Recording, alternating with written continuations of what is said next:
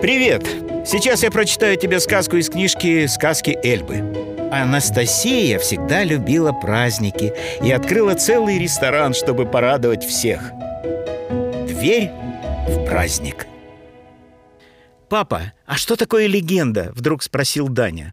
Они с папой и сестрой шли по тихой улочке, где сохранилось много красивых старинных зданий, и настроение было немножко сказочное. «Легенды разные бывают», — улыбнулся папа. «Принято считать, что они отличаются от сказок тем, что события там на самом деле происходили, а герои жили. Легенды еще слагались под музыку бродячими певцами. В каждом городе свои легенды — Например, в нашем есть про волшебную дверь. Рассказывают, что шла одна девочка по улице, гуляла, только гуляние у нее было так себе, не очень веселое. И все потому, что хотелось чего-то радостного.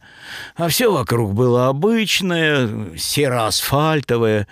И люди тоже такие же. Бегут по своим делам, ничего вокруг не видят, не замечают.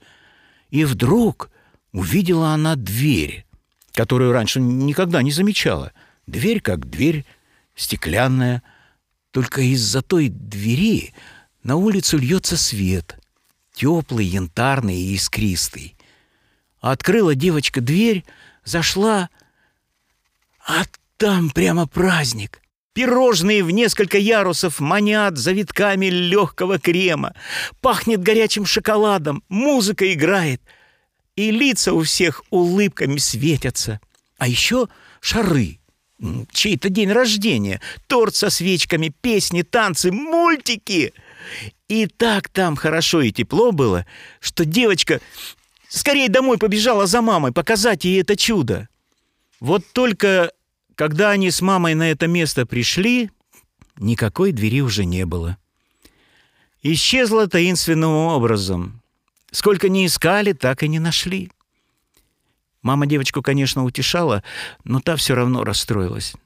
«Ну как же так?» — думала девочка. «Найдешь чудо, а оно пропадает. Даже поделиться не успеваешь». И решила она сделать такую волшебную дверь, свою собственную, чтобы уже точно никуда не делась. Взяла она свои мечты, смешала с желаниями — вспомнила ощущение теплоты и веселья, вкус пирожных и шоколада и начала делать дверь, за которой будет ее волшебный мир. Чтобы каждый ребенок мог туда зайти и маму с папой с собой взять, потому что они хоть и большие, но в душе все равно дети, им тоже хочется волшебства. Пока девочка дверь строила, она незаметно выросла — но до сих пор шла к своей мечте шаг за шагом. То тортик научится печь, то с людьми договариваться, то дом для своей двери приглядит. И вот настал день, когда волшебная дверь была готова. Открыла девочка ее и сказала всем «Добро пожаловать». Все и пожаловали. Кто пирожное ест, кто день рождения празднует, а кто родителей выгуливает — и всем хорошо. Только места не хватает. Уж очень много желающих в волшебную дверь попасть. Теперь у девочки новая мечта, чтобы в каждом городе была такая дверь. Тогда тепла и вкусностей точно на всех хватит.